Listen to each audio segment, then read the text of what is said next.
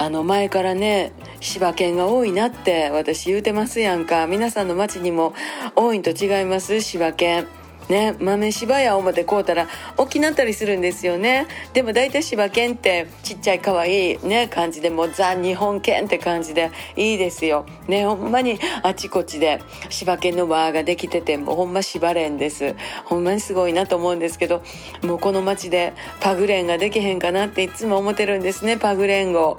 どうかなと思ってたら私こんだけねいてますと大体パグちゃんと会う確率も多なりましてね。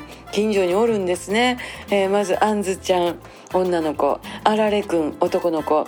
で中国からやってきたキューキューこれ男の子。で黒パグちゃんで名前知らんのですけど、えー、10歳で6キロの子。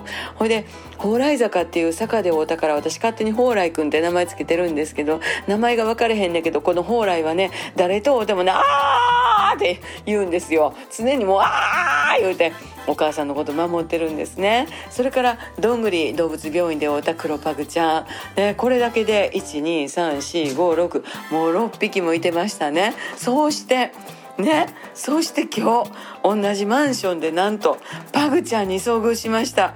おりましたんですよ。まだ6ヶ月のちっこい男の子です。わわわわって言いながらサンちゃんと戯れておりました。でこれでサンちゃん足したら、えー、6788匹ですからもう見事なパグレンですね。素晴らしい。ねなんかもういっぺんにバッと会えへんかなどっかで。ね。いっぺんにバッと会いたいもんですね。本当に素晴らしいパグレンのお話でした。また明日。